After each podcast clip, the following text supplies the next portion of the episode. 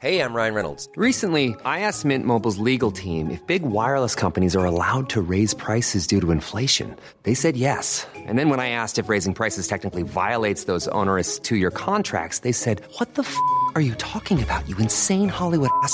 So to recap, we're cutting the price of Mint Unlimited from $30 a month to just $15 a month. Give it a try at mintmobile.com slash switch. $45 upfront for three months plus taxes and fees. Promo rate for new customers for limited time. Unlimited more than 40 gigabytes per month. Slows. Full terms at mintmobile.com.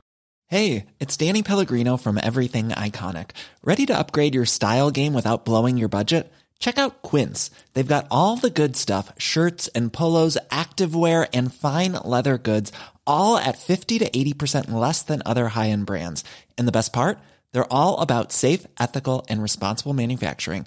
Get that luxury vibe without the luxury price tag. Hit up quince.com slash upgrade for free shipping and 365 day returns on your next order. That's quince.com slash upgrade. There's never been a faster or easier way to start your weight loss journey than with PlushCare. PlushCare accepts most insurance plans and gives you online access to board-certified physicians who can prescribe FDA-approved weight loss medications like Wigovi and Zepbound for those who qualify. Take charge of your health and speak with a board-certified physician about a weight loss plan that's right for you. Get started today at plushcare.com slash weight loss. That's plushcare.com slash weight loss. plushcare.com slash weight loss. Y me ha tocado tomar fotos como hasta las ocho y media, casi nueve de la noche. Y todavía está el sol arriba de lo que es este agosto, julio, esos, esos meses. Y, y rinde más el día. Pues Te sí, sientes con más energía en verano. pues sí, sí, sí, la verdad es que yo sigo sin entender el cambio de horario de, Ay, de nadie lo invierno. entiende. Es un desperdicio, o sea, ahorras energía en dónde, ¿no? Así es, así es. Oye, pues ah, muchas gracias por estar aquí. O gracias a ti. Será una, una entrevista que tenía mucha curiosidad de hacer por tu perfil y tu, tu background, el expertise que traes. Pero antes de entrar al tema, platícanos un poquito quién eres, eh, eh, de dónde viene tu, tu expertise, dónde estudiaste, es algo muy interesante también. Ok, pues mira, yo creo que vámonos un poquito para atrás. Yo estudié en el Tecnológico de Monterrey Relaciones Internacionales. ¿Ok? Este, al cabo del primer semestre me di cuenta que me interesaba mucho dedicarme a la diplomacia, pero me di cuenta que la mayoría de los diplomáticos mexicanos son abogados. Ujú. Entonces dije, bueno, pues vamos a meternos a derecho también. Hice como las dos carreras al mismo tiempo.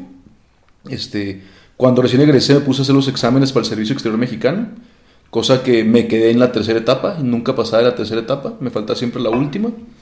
Este, y ya después del tercer intento dije, ok, esto no va a ser lo mío.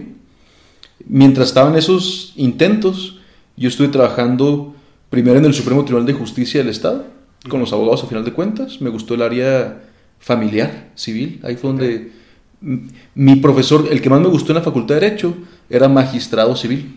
Y me acerqué con él porque hice buenas, buena amistad con él. Era buen alumno en ese entonces. Y él me dijo, vente, te voy a invitar a un, un juzgado familiar, que es donde hay más trabajo. Ok. Y ahí duré como un año más o ¿El menos. juzgado familiar a qué, qué temas atiende? Es adopciones, divorcios, este, pensiones alimenticias. ok. Es du- tenía razón el señor. Ahora sí que es donde Sí. más trabajo había Sí. y donde Y se más aprende en mucho. Chihuahua, desgraciadamente. Sí, ya es que el- la tasa de divorcios es de las más altas Sí. del país. Sí. Este, y una vez que estuve ahí adentro, me invitó una juez penal a que le ayudara, bueno, que me acercara también a aprender lo penal. Y me coincidió para bien, para mi suerte, que era cuando estaba implementándose por primera vez en el país los juicios orales penales. Ok.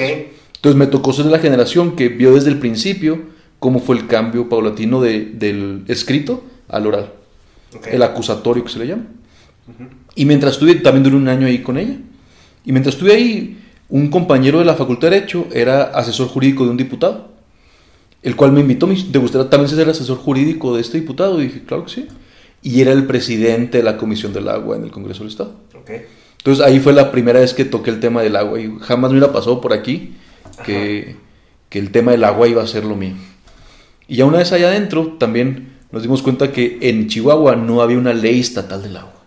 Ah, Imagínense un estado con tanta sequía, tanto productor agrícola, Ajá. que al final de cuentas la agricultura es la que más agua utiliza. Este, y no tenía una ley del agua que regulara el uso del agua en Chihuahua. es muy chocante, ¿no? Esa parte porque Chihuahua su actividad principal, yo creo económica, es la ganadería y pues hay mucho sector agrícola, entonces que no tengas una ley para administrar el recurso es... Y también siendo árido, porque Chihuahua pasa por sequías muy, muy graves, muy así seguido. Es, así es. Entonces, bueno, en nuestro país es muy clara la ley federal de agua. Entonces, en realidad, la mayor parte del agua de nuestra nación es federal. La nación es el dueño. Pero hay un pequeño porcentaje donde puede ser de, de manera estatal el agua. Entonces, no estamos totalmente en el limbo porque a nivel federal está bien regulado, pero a nivel estatal pues no teníamos. Y pues ahora, sí que ese fue uno de los proyectos de esa legislatura, crear la ley estatal del agua. Ok. Sobre todo para los organismos operadores, para las ciudades, Ok. que es, o sea, para la Junta Municipal de Agua y la Junta Central de Agua y las rurales. Hay una pregunta. Por ejemplo, ¿el agua es un recurso que le pertenece eh, a, la, a la nación, al particular o al Estado? O sea, por ejemplo, si yo, si yo estoy en mi casa, ¿no? Y descubro un pozo en el patio donde tengo salida de agua, ese, ¿esa cómo se gestiona? ¿Es una gestión pública o una gestión particular? ¿O cómo funciona? Mira, bueno, ahí eso fue parte de investigación dentro de la maestría. Si quieres, déjame, te, termino Sí, un poquito de, este, duré ahí tres años en el Congreso del Estado con el diputado, sacamos la ley estatal del agua, ahorita creo que no tiene reglamento toda esa agua, entonces es otro parteaguas que, hay- que es importante mencionar ahorita. Y a partir de ahí, él se fue como delegado en la Comisión Nacional del Agua aquí en el Estado. Y me invitó, y yo fui el subdelegado, o subdirector más correctamente, Ok. de Administración del Agua. Ahí duró otros tres años más o menos. Este, es la subdirección de las más difíciles, es la que registra los pozos, es la que multa a los que no tienen registro y los que va a inspeccionar para ver si tienen registro. Entonces atienden a todos los usuarios de todo el estado, que ahorita tenemos más de 30 mil pozos registrados. ok. Este, y bueno, ahí en- entra también el tema de la zona de veda y la zona de libre alumbramiento, que si quieres ahorita platicamos un poquito más de eso. Y luego, a partir de ahí, ya que después de tres años dije, ok, hay que prepararnos más académicamente, me fui a estudiar la maestría en Administración del Agua o Water Management en Holanda, Ok. que a final de cuentas, en teoría, son las personas líderes en el tema del agua a nivel mundial. ok. Y no, no, es, no es este gratis, que ahí está la Escuela del Agua de la ONU con la UNESCO. Sí he escuchado que Holanda está muy, muy, muy avanzada en tecnologías agrícolas. De hecho, es uno de los principales productores agrícolas de Europa, ¿no? Así es. Lo que ellos y dicen... un manejo muy eficiente del recurso también. Así es, es. Lo que ellos están diciendo está en que su tecnología utiliza tan poquita agua ya, este, que pueden empezar a alimentar al resto del mundo con muy poquito necesidad del Incluso recurso. ya tienen, o sea, granjeros y agricultores eh, eh, común y corrientes eh, utilizan tecnología ya de drones y todo eso para atender parcelas gigantescas. Así es. Con 3, 4 personas. O incluso cuatro o cinco pisos de invernaderos que van escurriendo el agua de una Mm, planta a otra. Entonces, lo que tiene Holanda es que tiene muy poquito territorio. Sí. Entonces, y sabemos, por ejemplo, lo que tiene la tecnología holandesa, que tiene los diques que mantiene al margen, ahora sí que el agua del mar. Sí, porque Holanda está por debajo del nivel del, del mar. Ajá. Exactamente. Ya ves que creo que estaba viendo hace poquito que el Mar Muerto es el, el lugar más bajo del planeta. Ajá. Está creo que 250 metros bajo el nivel del mar. Ok. Holanda, yo estaba en una ciudad que se llama Delft. Este, estaba creo que entre 8 y 13 metros debajo del nivel del mar. Es bien interesante porque tiene unas alertas. Sí. Las, las prueban una vez cada mes, los lunes. El primer lunes del mes creo que era. Que, que te da, si suenan, te da 20 minutos para evacuar la ciudad. Porque significa que se rompió el dique y ahí viene el agua contra toda la ciudad. Sí. Porque ahora sí que toda esa parte sería totalmente inundada por el mar. ¿Y si hay infraestructura para hacer una evacuación de ese tamaño? No lo creo.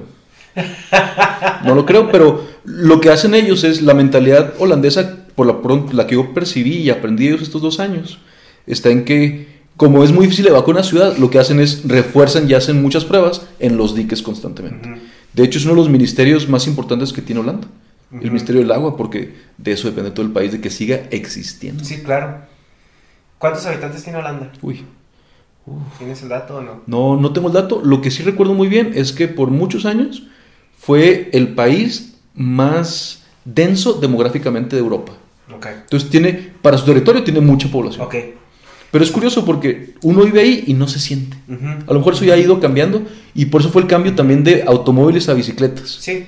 Porque utilizan menos espacio, contamina menos, cosa que ellos tenían un problema muy grave antes de hacer ese cambio a las bicicletas. Sí. No, las bicicletas, es otro problema, pero ya de seguridad ahí porque te tienes que cuidar más de las bicicletas que de los carros. Así es. es. impresionante. Sí, sí, y también es impresionante la habilidad que tienen los holandeses para no utilizar las manos y dar vueltas y frenar en bicicleta. Y, y luego también el, el hecho de que el, ahí es, hace mucho viento, hace mucho frío y llueve cuatro días a la semana. Y la gente no deja andar en bicicleta. Es, es muy interesante porque Japón es una situación parecida y las bicicletas andan entre las banquetas porque incluso Holanda tiene mejor infraestructura, siento yo, para, para la movilización en bicicleta que Japón, que comparten mucho las, las avenidas y las banquetas sobre todo Ok. y no ves accidentes. Qué y ves gente muy mayor. O sea, en- me tocó ver ya señoras que fácilmente, yo creo que andaban 60, 65 años en bicicleta. Sí, sí, sí, sí. Es- y es que les evitan muchas enfermedades. Casi no hay personas obesas en, en Holanda por lo mismo. Aparte que tienen una cultura de alimentarse correctamente. Estaba escuchando el otro día, no sé en dónde, que eh, hay un índice de cuánto alimento por persona per cápita consume cada país. Y creo que está viendo que Holanda es de los países que tienen más bajo ese índice. Mira, qué interesante. Y son, están enormes, están bien grandes. Esa es otra. Este, ahorita tienen el, son los, las personas más altas, por lo menos de Europa, no sé si del mundo. Pero no tiene mucho eso, ¿eh? También me puse a preguntar a los holandeses allá, es, eso tiene 50 años a la fecha. Antes eran los más chaparritos de Europa. De Europa. Entonces, tú sabes, ahora sí que con el tema de la segregación racial, y, Sí. pues ahora sí que también utilizaron un tipo de ingeniería donde solamente se reproducían con las personas altas, yo creo, y fue Pues- demasiado rápido el, el cambio en ese país. Bueno, 50 años a la fecha, estamos hablando... mm, Ponle 1950. Pues sí, estamos hablando de acabándose la Segunda Guerra Mundial. Eh, ¿Tiene sentido? O sea, porque las políticas de Hitler eran muy mm, de raza pura y todo eso, y quieras o no, todo estaba muy cerca. Y después de la Segunda Guerra Mundial fue devastadora para, para Europa. Así es. Y muchas, muchos países se aislaron en su reconstrucción. Entonces a lo mejor tiene sentido que no hubo tanta mezcla entre, entre culturas. A lo mejor entre ellos se, se aislaron con los nórdicos, que fueron casi casi los que no tocaron en la guerra. Los daneses, que Los Dinamarca se parece los mucho. finlandeses, eh, sí, todos los noruegos. Que a, a ellos sí, no sé por qué no les, no les tocó, se, se declararon neutrales. ¿no? Así es. Pues está muy frío, entonces ni siquiera se quisieron meter allá. Y Sí. igual el, la- el tema un poco más oscuro, ¿verdad? El apartheid en Sudáfrica Sí. fue creado Sí. mayormente por Holanda, por Países Bajos. Sí, un tema también muy, muy controversial ahí del, de, muy también devastador socialmente. Así es. Igual, ahorita tiene una población muy importante de, de Turquía en Holanda. Ajá. Y se ve también, pues no se mezclan. Ahora sí que Sí. turcos con turcos, holandeses con holandeses. Y ¿Pero eso crees que es más por cuestión racial que cultural? ¿O religiosa? Ah, Es parte de los dos. Ahorita lo que yo escuchaba mucho es, tienen fama las personas de Turquía, este, una fama negativa dentro de los círculos holandeses. Entonces le, le tienen miedo incluso. Bueno, es que Exacto. los turcos en Europa son como los mexicanos en Estados Unidos. Exactamente. O sea, es un tema de inmigración eh, muy, muy politizada. Y por, ahora sí que los justos pagan por pecadores. Así es. Sí, claro. Sí, pero es un, un tema muy general. O sea, en toda Europa ves mucho, mucha inmigración turca eh, no muy deseada, por así decirlo. Así es. Y bueno, mientras estuve en la maestría, me tocó la, la suerte y la fortuna de trabajar con la profesora Yoyita Gupta, que es premio Nobel en temas de cambio climático. Lo ganó creo que en el 2007, junto con Al Gore. Entonces, ella es mi supervisora de tesis. Y de ahí viene la respuesta a tu pregunta. este, ¿Quién es dueño del agua? Esa, es- esa básicamente era mi pregunta de investigación. ¿Quién es dueño del agua? En mi caso me enfoqué en 18 países de América Latina que hablan oficialmente español. Entonces me puse a investigar las leyes de agua de todos esos países y las constituciones para ver en esos países quién es dueño del agua. En México, en la, en la ley, está muy claro el artículo 27 de la Constitución. El agua es propiedad de la nación. Pero primera pregunta, ¿qué es la nación? ¿Quién es la nación? ¿Quién ejerce esa propiedad? Y la segunda pregunta es, ¿la ejerce realmente? Sí. Y no sé, una de las conclusiones a las que llegamos está en que en papelito el la nación es el dueño, pero en la vida real, en lo práctico, en los hechos, no ejerce ese dominio al 100%, no tiene la capacidad no hay el control. Entonces, una especie de respuesta podría ser, los agricultores son los que ejercen el verdadero dominio del agua, porque ellos tienen pozos, pueden ser legales o pueden ser ilegales, que hay muchísimos ilegales. Pero si fuera legal, necesitaría tener un medidor volumétrico de agua para saber cuánta agua están sacando. Mucho porcentaje no tiene medidor volumétrico. Okay. La otra es, si tuviera un medidor volumétrico, mucho porcentaje que sí tiene, no lo respeta. Porque la autoridad no tiene oportunidad para ir a checar cuánta agua están sacando. Sí. Aquí en Chihuahua son seis inspectores para más de 30 mil pozos, ojo, legales. Que nadie sabe cuántos pozos ilegales hay, que le calculamos que por lo menos es una tercera parte extra. Que además es O sea, del Otros agua. 10 mil. eh, eh, esa es otra. O sea, todas las tomas que. ¿Cómo las van a encontrar? El- Las tomas, las tuberías de agua. Ahora sí tendríamos que tener una red este, de rayos X para ver todo lo que hay debajo de, a ver qué tiene permiso y qué no. Entonces falta mucha tecnología en ese caso Sí. aquí en Chihuahua. ¿Y quién ejerce la propiedad? Eh, Es una buena pregunta. Ujú. Porque se podría decir que aquí el agua se administra de una manera similar al, pues, al petróleo, ¿no? O sea, es técnicamente es, es propiedad de la nación como Estado y el Estado se supone que es el que debe de administrarla de alguna manera. Se parecen en que tienen concesiones, las ambas se, con- se manejan por Ajá. medio de concesiones. Entonces aquí en México tú dices, oye, nación, federación, tú eres dueño del agua, pido permiso para utilizar esto para rentar, para regar mi parcela. Y después de un estudio para ver si hay agua suficiente en el acuífero, para ver en qué la va a utilizar, para ver si tiene sentido en lo que la va a utilizar y lo que está pidiendo, le puedo otorgar o negar una concesión. Ahorita muy pocas aquí en Chihuahua por lo menos están dando nuevas concesiones. Ahorita ya no hay agua para estar dando a más personas. Entonces, si en su momento, hace 20 años, se otorgaba una concesión, le daba permiso de utilizarla. Ojo, no es propiedad, es permiso de utilizar el agua por 10, 20 años, pero solamente si respeta el límite de volumen que le dio permiso, el, el punto de extracción que le dio permiso, las coordenadas del pozo y el uso al que le había dado permiso. Pero eso no hay manera de controlarlo de una manera objetiva, ¿o sí? Es, es muy difícil. Yo creo que sí hay maneras tecnológicas ya, ya se puede ver de una manera satelital, pero le falta ese paso a la autoridad. Le falta ese paso y crees que también haya temas burocráticos de del lado oscuro. ¿De intereses de poder? Claro que sí. Ahorita, no sé, imagínense, aquí tenemos uno de los más grandes productores a nivel mundial de manzana. Y coincide que está en uno de los municipios que tiene menos agua. Eh, es, por muchos años fue el segundo acuífero más sobreexplotado de nuestro país. Ahorita estoy seguro que sigue en el top 10 de todo nuestro país. Este, y ahora sí que pueden tener muchísimos pozos. Yo no podría saber cuántos son legales o ilegales. Pero, pero imagínate, si cada pozo te cuesta un millón de pesos hacer y se dice que tiene 300 pozos perforados. Y es, ahora sí que ya es un juego de poder a otro nivel.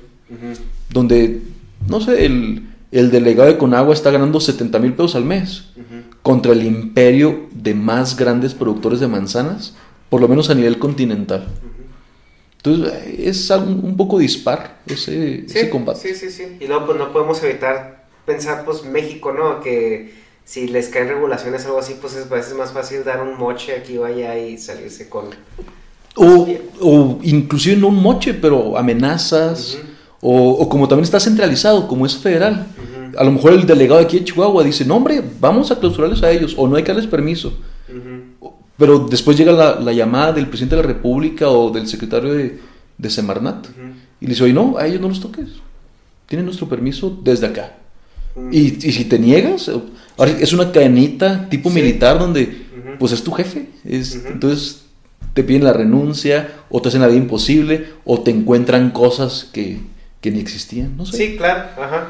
Es como se maneja, ¿no? El, eh, desgraciadamente, la política aquí en México. Ya, sí, y en todo el mundo, ¿eh? Nomás que aquí Sí. es más obvio, más. Es que abierto. algo que a mí me ha tocado ver mucho es de que, pues, corrupción y política y poder, juegos de poder hay en todos lados, ¿no? Así es. El problema es de que, que, qué tan descarado se vuelve. Porque hay lugares donde dices tú, bueno, o sea, sabes que hay algo pasando, pero pues ciudadano a ti no te afecta. Realmente también hay cierta conciencia detrás. O sea, sí hay cierto juego de poder, cierta corrupción, hasta donde no afecte más allá o sea más obvio. Exacto. Y cuando, cuando llega a haber un, un- una fuga de información, que la prensa se da cuenta y lo, y lo hace público, realmente sí hay consecuencias para las personas que estaban en esa situación. O sea, a pesar de que, o sea, es menos descarado. Que ahorita ves aquí, que ahorita con las redes sociales y todo eso, a veces al gobierno se le olvida, ¿no? Que ya no están en los 80s o en los 70s. Sale alguna, alguna situación y realmente como lo quieren tapar, lo quieren arreglar, es realmente risorio. Así es. Entonces, también lo otro es de que muchas cosas que yo he visto de corrupción realmente afectan a largo plazo a la población. Por ejemplo, en la administración del agua, si tú no tienes una administración consciente y a futuro, realmente estás dejando sin el recurso a las personas en 10, 15, 20 años. a, tus hijos. Ajá. Y es algo que no ves en otros lugares. O sea, el primer mundo dentro de su corrupción que hay, ellos también están cuidando esa parte. O sea, no podemos dejarnos caer aquí y después en 10, 15 años, o sea, robarle el recurso, la posibilidad a alguien más. Que lo estamos haciendo. Ajá. Y esa parte, ah, no sé si es por, que el- por los periodos de gobierno, que a lo mejor la gente, eh, como dicen, ¿no? El, el último año el de Hidalgo y empiezan a hacer todo lo posible por, por irse con, con las manos llenas o realmente no lo visualicen. Es una falta de cultura por todos lados. Ahora, yo sí soy de la opinión que lo único que va a marcar una verdadera diferencia es que los ciudadanos exijamos a las autoridades. Ahora es como la película de B de Venganza. eh. Sí. El ciudadano no le debe temer al gobierno, el gobierno le debe temer a la ciudadanía. Entonces, pero para hacer eso necesitas una educación de calidad en la población. Sí. Que es a lo que juegan muchos países del tercer mundo. O sea, mientras más ignorante sea su población, más fácil es de controlarla. Así es. Y ahorita estamos muy controlables. Sí. Me da, me da mucha risa la película de La dictadura perfecta. Ok. Cuando se les descontrola así todo, ¿no? Que se- obviamente hay una alusión tremenda al caso Paulette ahí y todo. Pero al final, que dicen, es que ya estamos, esto está fuera de control, necesitamos la, la medida extrema. Que se ¿es en serio? Que van a traer al Papa, ¿no? Ok. O sea, es, es y como- que sí vino en la vida real, ¿verdad? Ajá, y que sí funciona. Claro. O sea, porque viene el Papa y la gente se desconecta completamente de todo lo que está sucediendo. Así es. Y ahorita en el escenario político en México estamos en una situación parecida hasta cierto punto fomentada por los 80, 90 años de abuso que ha habido sobre la gobernabilidad del país, pero a su vez por, por la ignorancia de la gente y el hartazgo, ¿no? Que la gente realmente está completamente eh, fuera de, de sí, o sea, y de- del contexto político. Sí, y los distractores. Ahora sí que Ajá. Uno ya no sabe si es verdadera noticia o si es distractor con lo del hijo del Chapo, con la familia Levarón, Ajá. este, con ahora que dicen que Sonora tiene el más grande yacimiento de litio tal vez del mundo. Sí, y de petróleo en Tabasco también. ¿no? Casualmente en Tabasco. Exacto. Sí, y aquí enseguida de donde va a ser la refinería. Igual con, los, con la oleada migrante y Trump, que Ah, sí. coincidentemente llegó como semanas antes de, la, de las elecciones. Entonces, Sí, Uf. es. Ya no sabes qué es lo que está moviendo la caja. Y Es- muy pocos es- saben. Es, es muy, muy. mm, eh, ya no sé si es caja. Ajá. Dices, Pero cómo se acomodan ciertas cosas en los ciertos, te dices tú, ah, caray, o sea, es- está pasando esto y, y justamente cuando esto otro se está moviendo de esta manera. y tú y yo sabemos que las coincidencias aquí no existen. Sí. Bueno, y esa es la perspectiva nacional, pero hablemos de la perspectiva eh, mundial. Eh, ahorita vivimos pues en la época donde yo siento que todo es blanco-negro. O sea, si llega alguien y te quiere comunicar a una situación, no te la va a comunicar de, oye, mira, pues andamos mal, pero no tan mal, pero necesitamos mejorar. Siempre la gente trae opiniones muy, muy catastróficas o muy positivas, o sea, o. o nos vamos a nos vamos a morir en 10 años, o si no hacemos algo, o, o- o todo está bien y no hay ningún problema. Mm, Y Yo siento que eso genera agendas políticas muy polarizadas claro. de las cuales las personas empiezan a, a, pues, agarrar para ya sea generar votos o cualquier cosa, tratando de apalancarse de, esa- de esas, de esas eh, opiniones. Y pues con esto entra lo que es el, cambio climático, la escasez del agua, la calidad del aire, todo eso, ¿no? En la cuestión del agua, pues yo he escuchado ya muchos eh, comentarios, he leído muchos artículos donde la gente dice que pues para el 2020, 2030 vamos a tener ya un serio problema con el agua a nivel mundial y que para el 2050 va a ser va a ser tema incluso de gestión política y, y hasta militar, por así decirlo. Eh, yo tengo una opinión muy particular, pero quiero primero escuchar lo que tienes que decir al respecto. Mira, el ciclo del agua es un ciclo cerrado. No estamos perdiendo más agua y no estamos ganando más agua en todo el- a nivel planetario. Entonces, eso que cada vez hay menos agua no es cierto. Lo que sí es cierto es que cada vez es más difícil acceder a ella y cada vez está más contaminada el agua. Entonces, ahí y es la historia de la humanidad, ¿no? Los que están más fregados son los que van a batallar más. Pero cosa curiosa, son los que son más también. Ahorita ya me tocó ver estudios a nivel, este, Europa está haciendo estudios para ver qué tanto va a crecer en los próximos 100 años África, porque saben que con problemas como el tema del agua, va a haber migraciones masivas que nadie va a poder detener a nivel mundial. O sea, imagínate que los 80 millones de kenianos, que al rato van a ser el doble o más, van a ir a, a España y deténganlos. Y luego ya una vez en España es más fácil que se vayan a Francia, a Italia, incluso que suban más. Entonces, detén a una, mas- una masa de personas que están hambrientas, sedientas, que no tienen nada que perder, que ya perdieron todo en su país. Entonces, desde ahorita está pensando la gente en esos países, ¿cómo van a hacer para tratar de que pase eso? Sea, dijiste algo muy interesante que no lo había reflexionado.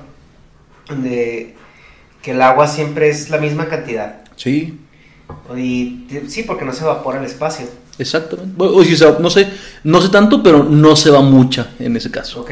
La atmósfera la detiene en algún momento, de alguna forma. Entonces hablamos de que, por ejemplo, el acceso al agua fresca o al agua eh, dulce se pierde porque a lo mejor se, se queda en- o se contamina o se, o se va al mar, por así decirlo. Es, ahora sí que es, se vuelve contaminada con materiales biológicos, ya el caño, el drenaje de las ciudades.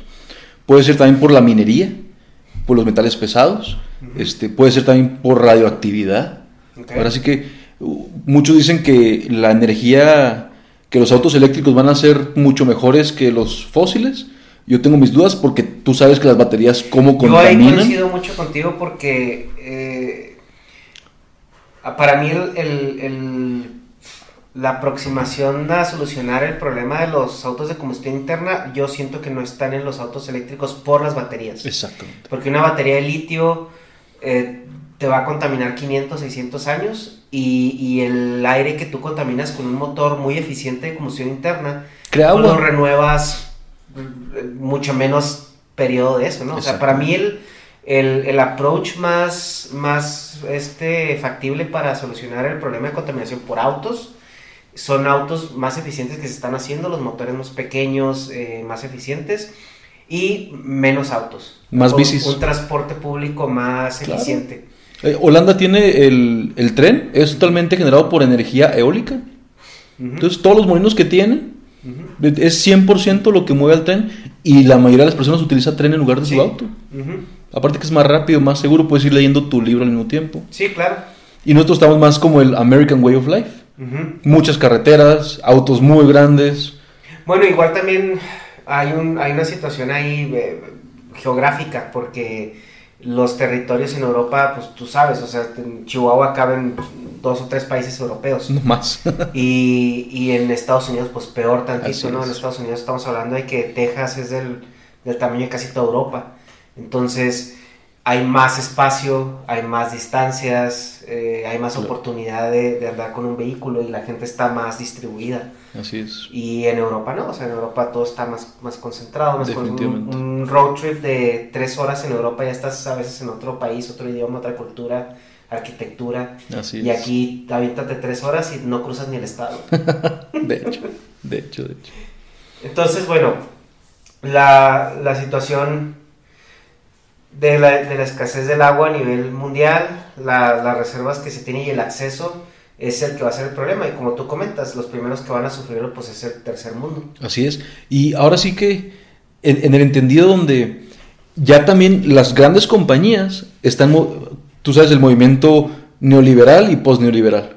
Entonces ahorita las compañías a nivel mundial están tratando de ingresar a países donde se puede privatizar el agua. O tienen más fácil acceso a dominar el recurso hídrico en esos países. No nos vamos tan lejos. Aquí en Chihuahua la empresa Heineken. Ahora sí que Heineken aquí en Chihuahua, este, yo fui a reuniones donde pedían un título de concesión para la empresa. Se le negó porque ya no hay para dar concesiones nuevas. Y él se le hizo muy fácil. Dice, ah, no, pues. Entonces utilizamos el agua destinada a la ciudad. Y hacemos un contrato, pero con la presencia municipal de Mioki. Entonces, es, para ellos es muy fácil saltarse las autoridades en ciertos países. Y lo que estamos haciendo ahorita es, se le aplaudió en su momento de que, ah, está creando cientos de miles de empleos indirectos y miles de empleos directos. Pero hay un momento donde estamos exportando agua a Estados Unidos por medio de latas de cerveza. O sea, un alto porcentaje, más de la mitad de la cerveza es agua. Y eso si le sumas también cuánto tardas si utilizas cebada regando la cebada. Entonces, de un estado donde no tiene agua, donde estamos para tratar de pagar el tratado internacional con Estados Unidos y todavía exportando agua por medio de los productos. Entonces, a veces una incoherencia de ese tipo donde políticamente el que más tiene es el que más se ve beneficiado. Sí, claro. Y sí, sí crea agendas políticas como tú bien dices. Bueno, la- eh, mi opinión ahí al respecto es, está en dos partes, ¿no? Porque sí es, es muy difícil obviar o dejar de ver que el tercer mundo siempre es el que paga lo peor de la factura, ¿no? Y, casi siempre eh, situaciones eh, difíciles producidas por el primer mundo, que son los, los consumistas, es lo que, está consumiendo de una manera voraz eh, los recursos. Pero de eso a, por ejemplo, llegar al punto donde tengamos guerras por agua todo eso, yo siento que si tenemos la habilidad de excavar pozos, sacar petróleo, manufacturarlo, procesarlo y luego convertirlo en toda la cantidad de productos que, que tenemos ahorita, siento que si llegamos a un punto donde, donde sea un punto más de inflexión, o sea, eh, tenemos la tecnología para empezar a utilizar el agua del mar, que tenemos las dos terceras partes del planeta es agua, por así decirlo. Entonces no sé realmente qué tanta crisis en ese momento, ¿no? El, punto ahorita es de que desalinizar el agua es posible, pero es muy caro, porque tenemos el recurso disponible.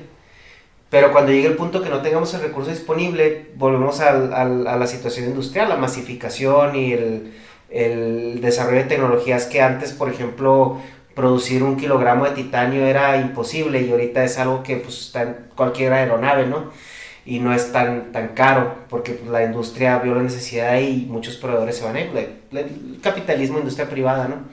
Entonces yo siento que en mi perspectiva como ingeniero, o sea, yo siento que va a llegar ese punto donde se va a ver esa necesidad y se va a empezar a utilizar ese recurso que está ahí.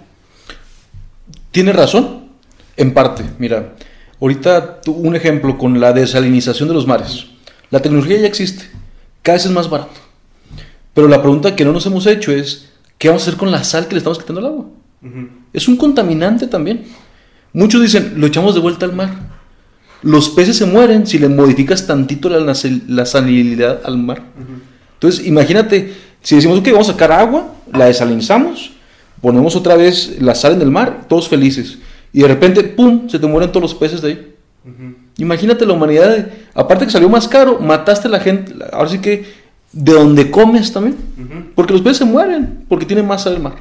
Por eso, el mar muerto no tiene peces. Entonces, es algo que tenemos que ir un paso más allá. Y es algo donde los científicos sociales, con los científicos, ahora sí que exactos, o de las matemáticas o física, es donde tenemos que trabajar en conjunto. Porque por muchos años se, creyó- se creó, ok, es muy fácil, ¿quieres más agua? Vamos a construir presas. Y mira, todos felices. Tienes presas para allá, utilizas el agua, tú riegas tu parcela, tú riegas la otra, nos ponemos de acuerdo matemáticamente cuánto agua te toca cada uno, todos felices. Después nos dimos cuenta que no nomás detienes el agua, detienes los nutrientes, detienes los animales, los peces. Y río abajo se muere todo. O sea, en 10, 20 años ya no puedes sembrar nada abajo de la presa, Porque se murió. Porque ya no tenía nada con lo cual sobrevivir. Entonces ahorita estamos dando vuelta para atrás diciendo, ok, no todo es tecnología la solución.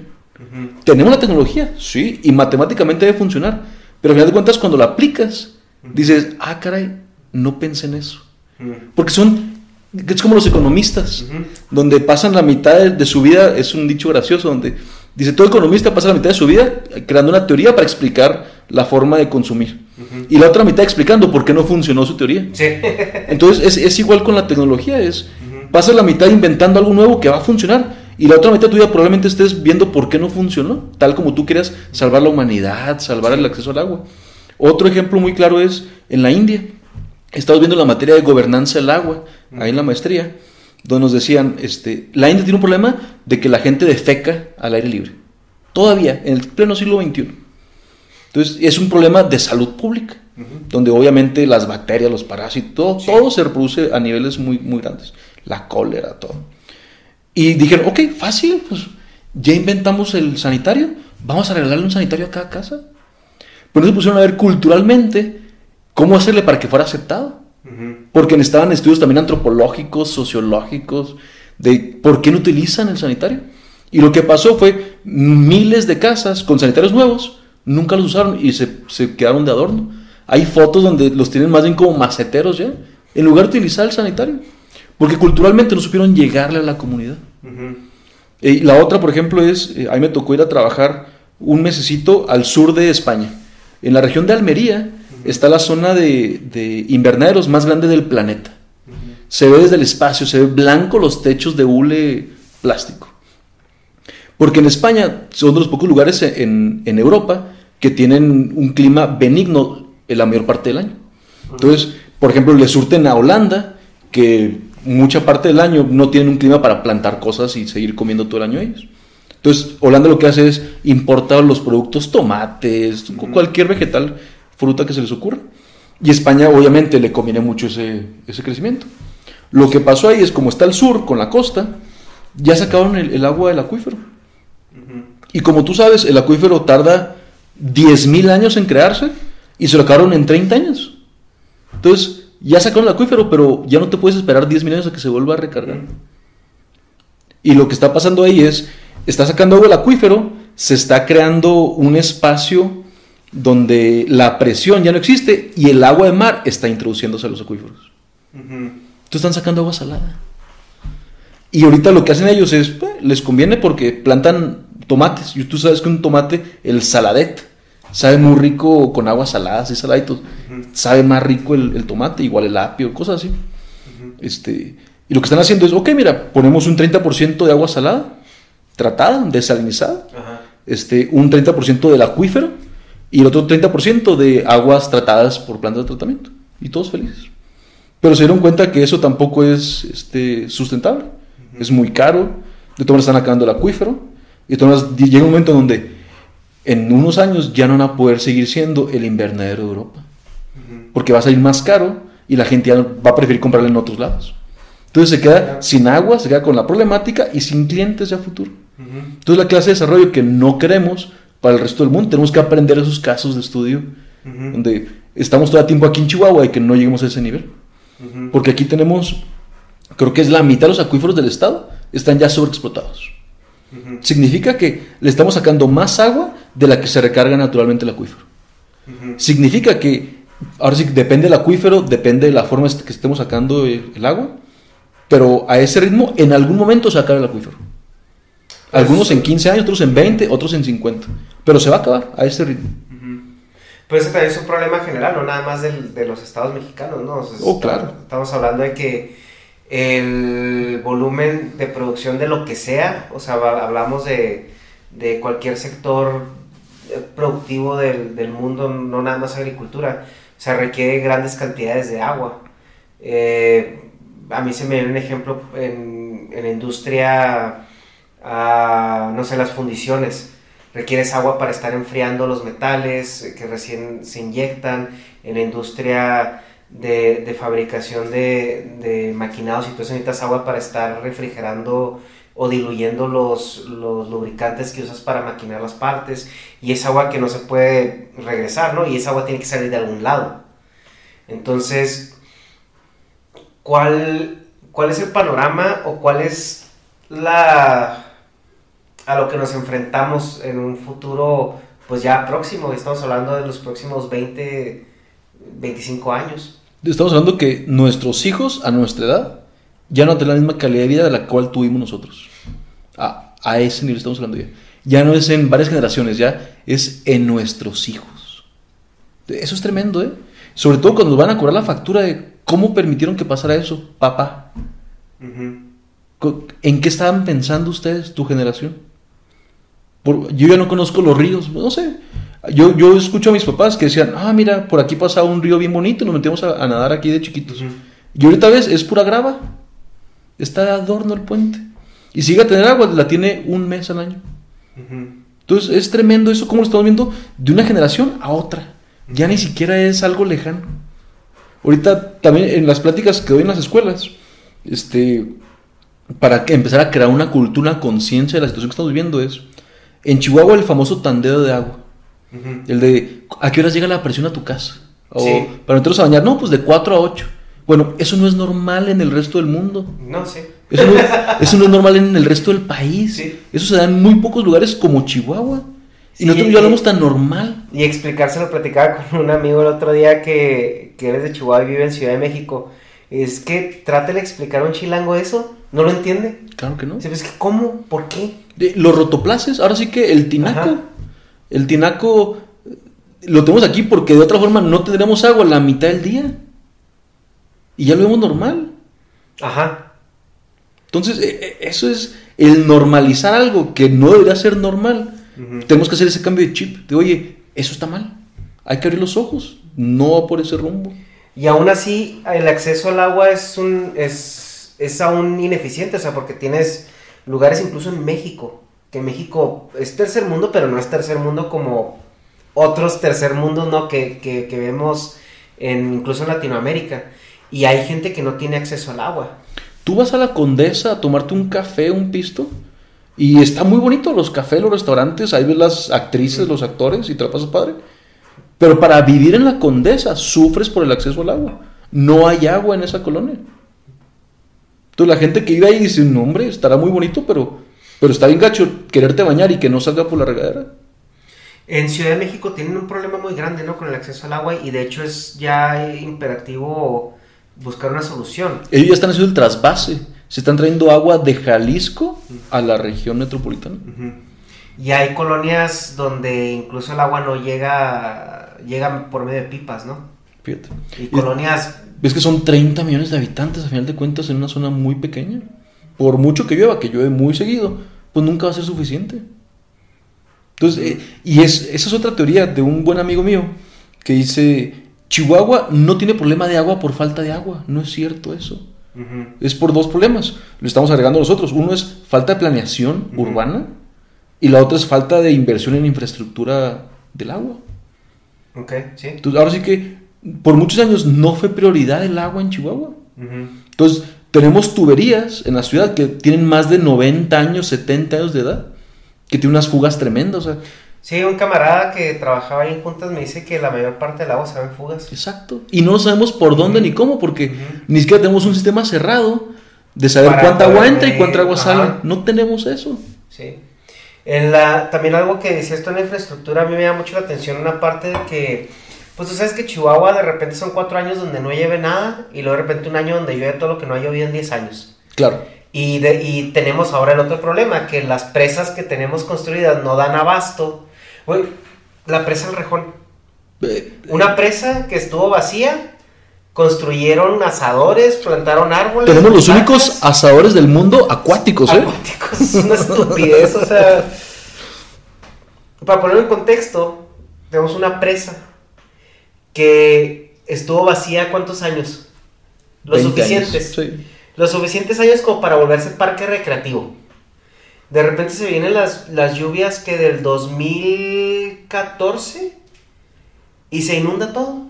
Construyeron asadores, plantaron árboles, había ya concreto ahí pavimentado. Y ahorita todo eso, los árboles ya no se ven, ¿no? No, ya están o muertos. ya están otra vez, este. Ya- Ya, se vació otra vez. Sí, pero ya están muertos, ya Sí. están secos ahí. Entonces, eh, eso que comentabas de la infraestructura con respecto al agua es muy interesante porque tienes un estado que sufre mucho por el, por el agua y Chihuahua, eh, tengo entendido que tenía muchos mantos eh, eh, subterráneos, ¿no? Que la mayor parte del agua que sacábamos era subterránea. 90%. Ahora, no tienes la infraestructura para retener el agua que te cae del cielo, cuando te cae, porque cuando cae, cae mucha. Te estás acabando los, los mantos subterráneos y eso tengo entendido que ha, que ha ocasionado también asentamientos de terreno, ¿no? Porque el agua al final de cuentas también es, es un apoyo estructural. Claro. Entonces, si hoy te estás vaciando tus- tu apoyo estructural, pues ¿qué va a pasar? Una, una zona que no era sísmica se va a volver sísmica. Así es. As- nunca habíamos visto terremotos en Chihuahua. Y hace que cuatro o cinco años empezamos a ver todo ese, ese tipo de, de movimientos, pero no es por movimiento telúrico, es por asentamiento Así es. de la misma estructura. Además de eso, ¿qué otros problemas ves tú al momento de consumir el agua que tenemos disponible y no saber retener el agua que... Mira, yo creo que en Chihuahua tenemos el, el problema, por ejemplo, el de la presa del Rejón. No es una presa para surtir a la ciudad. Nadie surte de ahí para nada. El agua de ahí solamente es para los arbolitos de alrededor. Lo que sí tiene la función de esa infraestructura es en caso de que llueva muy fuerte en, en la sierra o, agua o tierra para arriba, eso ayuda para, en lugar de inundarse las colonias de abajo, se detiene el agua y ya se puede ir soltando poco a poco, controladamente, paulatinamente. Entonces, esa es la función de esa presa. Este, un- una problemática que tenemos aquí en Chihuahua, como tú bien decías, el, el agua se utiliza, del 100% que se utiliza el agua, 90% es para uso agrícola. Ojo, eh, 90%. Y de ese 90%, probablemente aquí en Chihuahua por lo menos, el otro 90% es de acuíferos. Entonces todo viene de agua sub- subterránea aquí en Chihuahua. Y de, esos, de esa agua que se sale, se riegan por medio de canales inundados todavía. Es decir, el 60% de esa agua se evapora, se pierde, nunca la utilizó la planta. Entonces es algo sumamente ineficaz el producir eso. Yo también lo digo en las pláticas donde, ok, está muy bien tener la cultura del agua, la antigüita de cierra el agua mientras te lavas los dientes. este, no dejes corriendo el agua. Este, riega los jardines es, cuando ya va a ser noche para que no se evapore durante el día y se alcance a absorber durante la noche. Entonces, eso está muy bien. Pero en realmente, si queremos atacar el problema verdadero, no es muy eficaz. Porque ahora sí que el agua de la ciudad se va el 4% del agua que utilizamos en la ciudad. Entonces, pues sí, le estás ayudando un punto 0007% al agua. Donde si le ayudas a un agricultor a que sea eficaz, a que ponga cintilla, microaspersión, N tecnología, ahí sí verdaderamente dar un cambio en el uso del agua por los acuíferos. Pero, pero eso se necesita conocer. Eso la autoridad tiene la obligación de darlo a conocer y los ciudadanos de estudiarlo. Porque al final de cuentas nos está afectando y nos va a afectar cada vez más. ¿Qué es lo que dice también eh, mucha gente que, que maneja las agendas que comentan?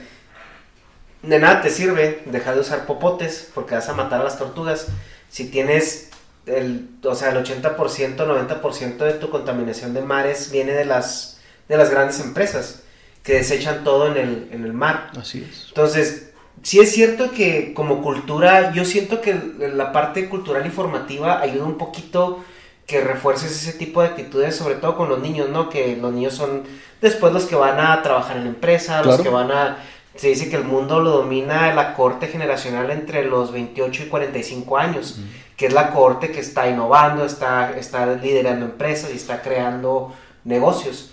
Entonces, como cultura, a lo mejor es como el semillero para que después las grandes empresas no sean tan pasadas de lanza con el medio ambiente. Así es. Pero el problema es de que ahorita vemos que es ese, ese traspaso de dinero, ese traspaso de poder, no está siendo de la manera tan eficiente como era antes.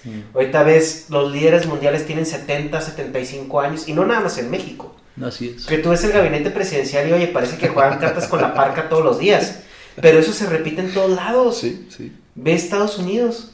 También tiene un presidente arriba de los 70 años. Así es. Entonces, si no transfieres el dinero de, de- de las manos de los viejos a los jóvenes, ese tipo de cultura no, no entra en vigor. O sea, porque los jóvenes pueden ser muy idealistas, Pero el momento en que ya les llega ese poder, ya tienen 60 años, ya dicen, ¿para qué quiero cambiar ahorita? Así es. El... Yo creo que aquí es una lucha muy grande en, en poder, en dinero y en comodidad. Pero la pregunta máxima ahorita sería, estamos hablando de que dentro de 10 o 15 años esto ya se va al quiote. Estamos en un punto de no retorno ahorita. Es difícil decirlo. O ya lo pasamos. Es muy difícil decirlo. Yo soy la idea de que siempre va a haber esperanza. Ujú. O sea, es- es- así que mientras haya aliento, algo se puede hacer para mejorar la situación. Y siempre es mejorar la situación. Este, yo soy de esa forma de pensar. Hay otros que ya matemáticamente bajo los modelos dicen, ya con los dos grados que, que cambie la temperatura, ya no hay vuelta para atrás. Pero estoy seguro que puede ser mucho menos o puede ser mucho más. Por lo mismo, que son demasiados factores los cuales tomar en cuenta. Lo que sí estoy seguro es que el rumbo por el que estamos agarrando como humanidad a nivel global no es el correcto. O sea, tenemos que replantear nuestras prioridades, tenemos que replantear qué estamos haciendo, qué queremos, y si queremos seguir aquí, tiene que cambiar eso ya, muy rápidamente. Porque estamos en el lado opuesto al, a lo cual yo creo que la mayoría de la gente queremos. Puede haber una agenda escondida, ahora sí que como libros de ficción, ¿no? Que hay personas que la están creando a lo mejor adrede para realmente acabar con una tercera parte de la población mundial. Eso ya pueden ser para muchos novelas, no se puede descartar tampoco. Pero eh, de que va a haber problemas, si seguimos así, va a haber problemas. Y eso puede ser a nivel local o global, como dicen global y en, en local, donde la gente empieza a sufrir desde lo más pequeño y tiene repercusiones a nivel global. Entonces, si no se trabaja, vamos a ir de mal en peor. No que no haya un punto de retorno, sino pues solamente a ir empeorando esto. Este, ahorita tú lo comentabas también, donde hay una teoría que dice no va a haber problemas por el agua, este, porque es demasiado vital, es demasiado importante, y nosotros como humanidad nos conviene encontrar las soluciones. Es una, es una teoría y una corriente muy fuerte a nivel mundial. Otros hablan que va a ser la tercera guerra mundial. A mí me tocó trabajar con Aaron Wolf, que es israelí, este, trabaja en la Universidad de Oregon, y dice, yo investigué todos los conflictos que ha habido en la humanidad. Yo, ahora sí que él y sus 40 PhDs. Hey, I'm Ryan Reynolds. Recently, I asked Mint Mobile's legal team if big wireless companies are allowed to raise prices due to inflation. They said yes. And then when I asked if raising prices technically violates those onerous two year contracts, they said, What the f are you talking about, you insane Hollywood ass? F- So to recap, we're cutting the price of Mint Unlimited from $30 a month to just $15 a month. Give it a try at mintmobile.com slash switch. $45 upfront for three months plus taxes and fees. Promo rate for new customers for limited time. Unlimited more than 40 gigabytes per month. Slows. Full terms at mintmobile.com. Ever catch yourself eating the same flavorless dinner three days in a row? Dreaming of something better? Well, HelloFresh is your guilt-free dream come true, baby. It's me, Kiki Palmer. Let's wake up those taste buds with hot, juicy pecan-crusted chicken or garlic butter shrimp scampi. Mm. Hello Fresh. Stop dreaming of all the delicious possibilities and dig in at HelloFresh.com. Let's get this dinner party started.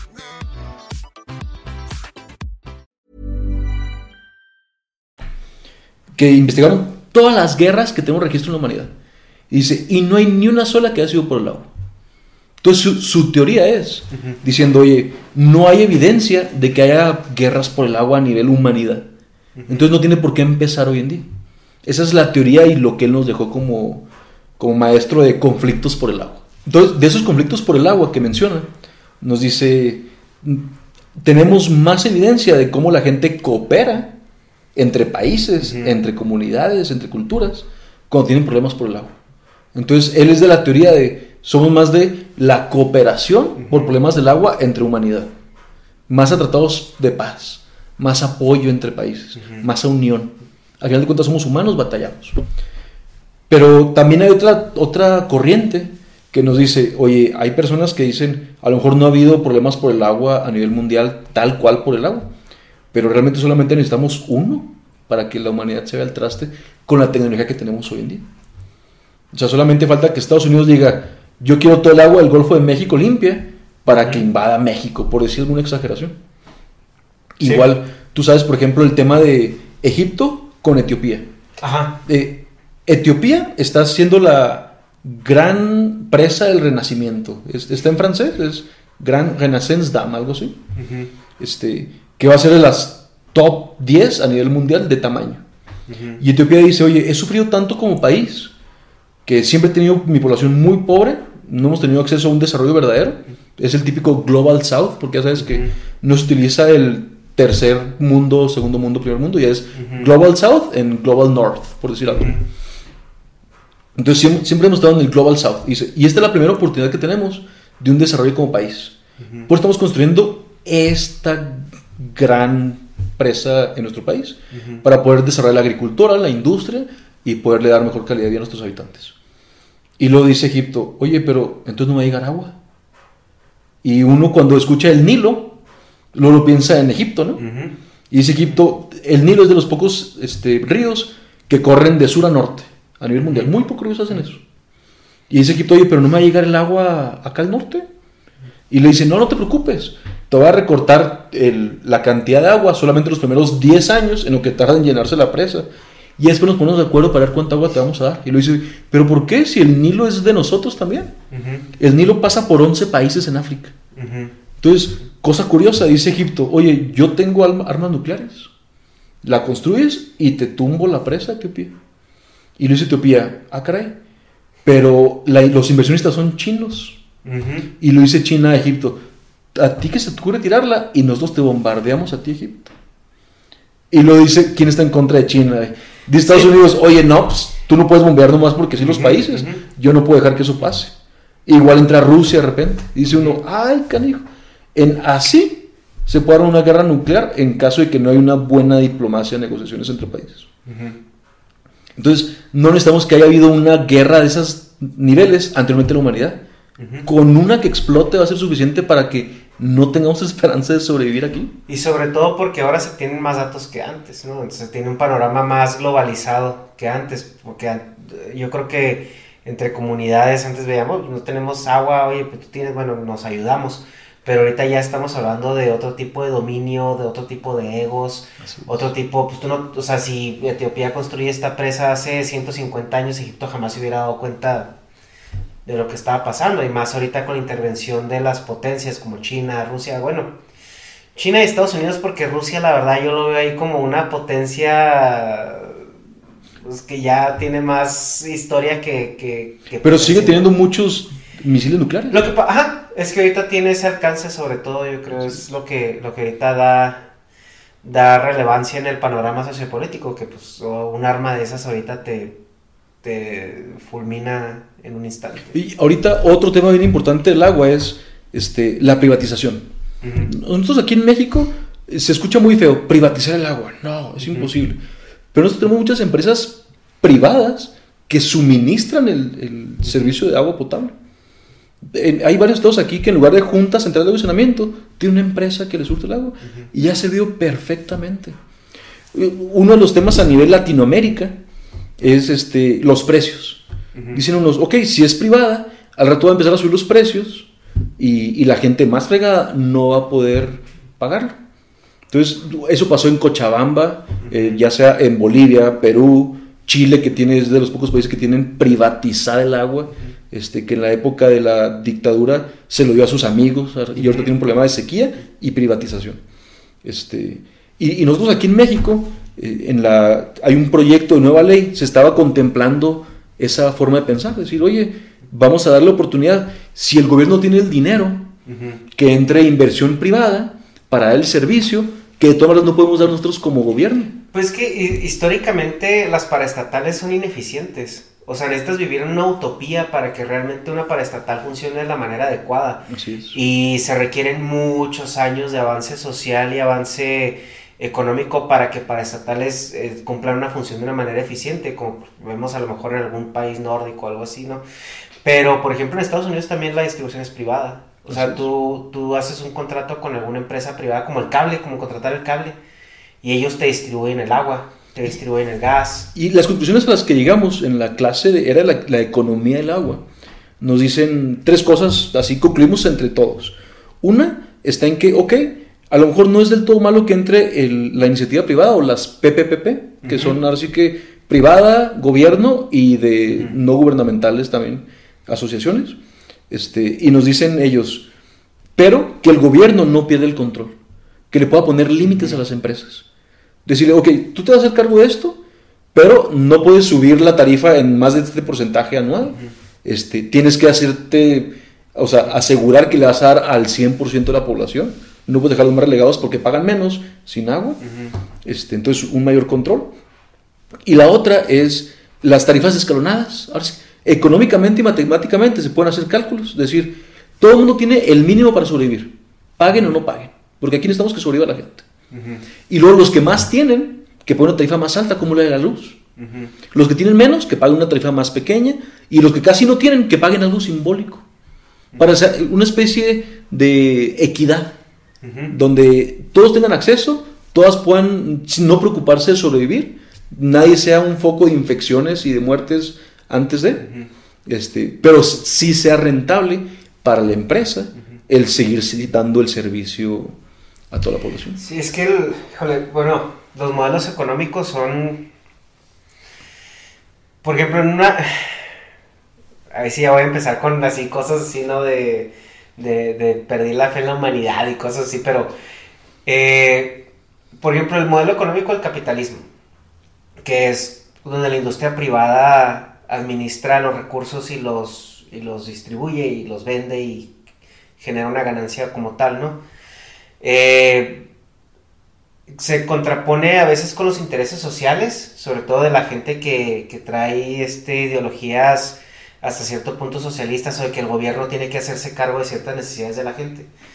Y muchos ponen como ejemplo cierta industria eh, privada que es ineficiente, es cara y está sangrando a la gente.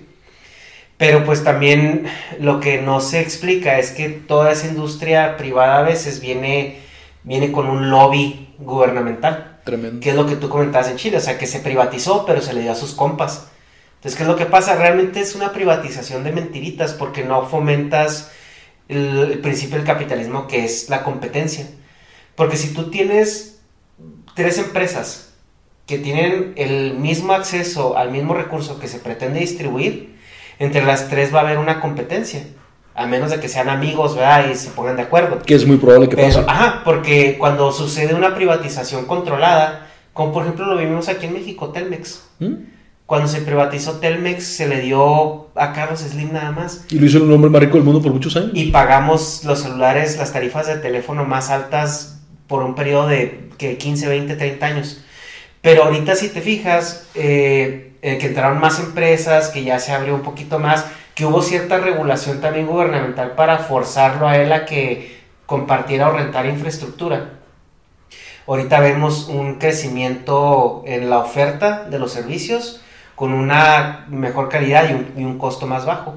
Ahora esa curva tiene que ser más plana, ¿Mm? no puede ser tan, tan, tan alta, porque pasa eso, y sobre todo tratando con servicios como el agua. O sea, si vas a privatizar la neta, necesitas ser en un, eh, lo que le llaman el bear market, o sea, un, un mercado completamente libre y abierto para que la gente pueda entrar a competir y con regulaciones eh, gubernamentales muy estrictas Fuertes y para, ajá, para que se para que se monitoree la calidad, se monitoree el, el- el acceso a los servicios. Y en cuanto no lo tarifas. cumplan, que le quitan la oportunidad. Oye, si no cumples todos estos requisitos, así inmediatamente te nos vas de aquí y puedes perder toda la inversión. Sí, el problema es de que si ahorita se privatiza eh, eh, la distribución del agua, porque a fin de cuentas el agua sigue siendo del Estado, o sea, es un recurso nacional. Tú vendes o, o privatizas lo que es la distribución. Tengo entendido, ¿no?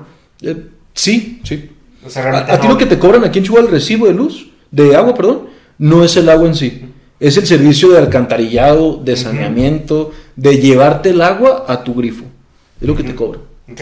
Entonces, esa, esa parte, o sea, es, es lo que lo que se tiene que regular de una manera muy libre y muy justa, porque si no, se la das a tus compas y tus compas empiezan a hacer lo que ellos quieren. Así es. Y luego, por ejemplo, no sé, la, la famosa marca Suez, este, si no me equivoco, es francesa y da muchos servicios a nivel mundial en N cantidad de países relativos al agua.